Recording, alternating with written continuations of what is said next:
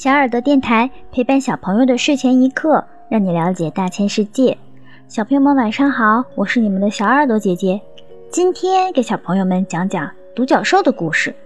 相信小朋友们在各种动画及魔幻电影，比如《哈利波特》《小马宝莉》《纳利亚传奇》中见过它的身影。通常独角兽都具有一定的魔力。那独角兽到底是什么呢？其实啊，独角兽是东西方传说中一种神秘的生物，在西方通常被形容为修长的白马，额前有一个螺旋桨，常被视为纯洁和优雅的象征。在欧洲，独角兽是电影和书籍中最常见的一种神兽，全身呈纯白色，体型似小马，体态优雅，走起来昂首阔步。历史上很早就有关于欧洲独角兽的故事，例如罗马皇帝凯撒大帝就曾提到过栖居在德国黑暗森林里的独角兽。然而，直到中世纪，独角兽才在欧洲真正流行起来。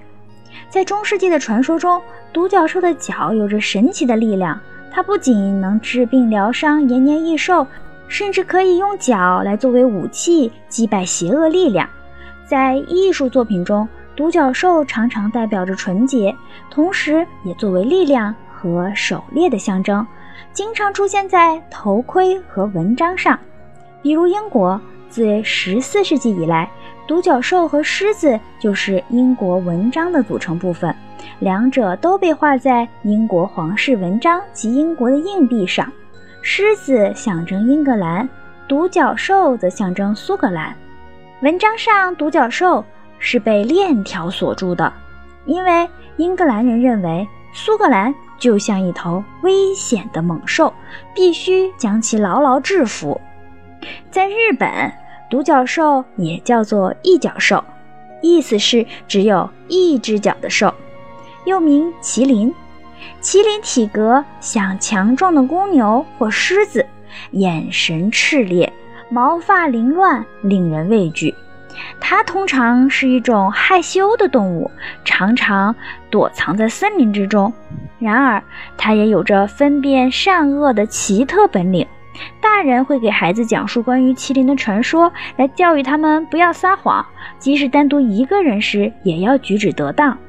在中世纪的日本民间法庭，法官会诏令麒麟出庭，被告被要求站在麒麟面前。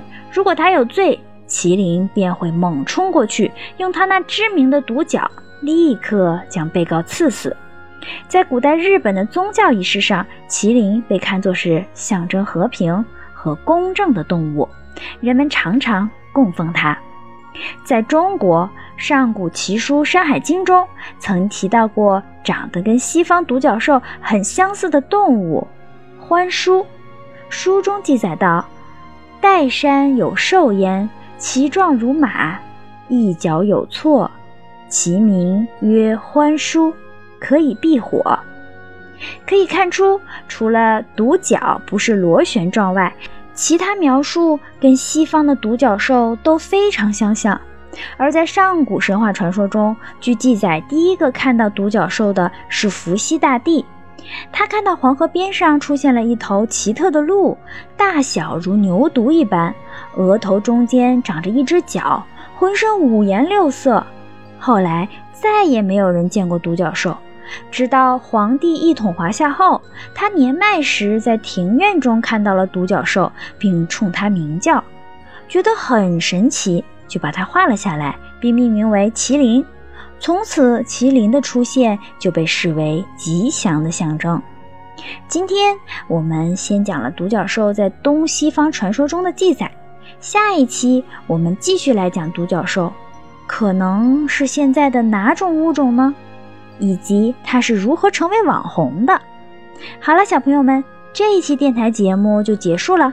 如果小朋友们想要了解大千世界更多知识，可以请爸爸妈妈关注我们的微信公众号“小耳朵听大世界”，也可以上喜马拉雅、荔枝和蜻蜓去收听我们的节目。我们明天晚上不见不散，小朋友们晚安。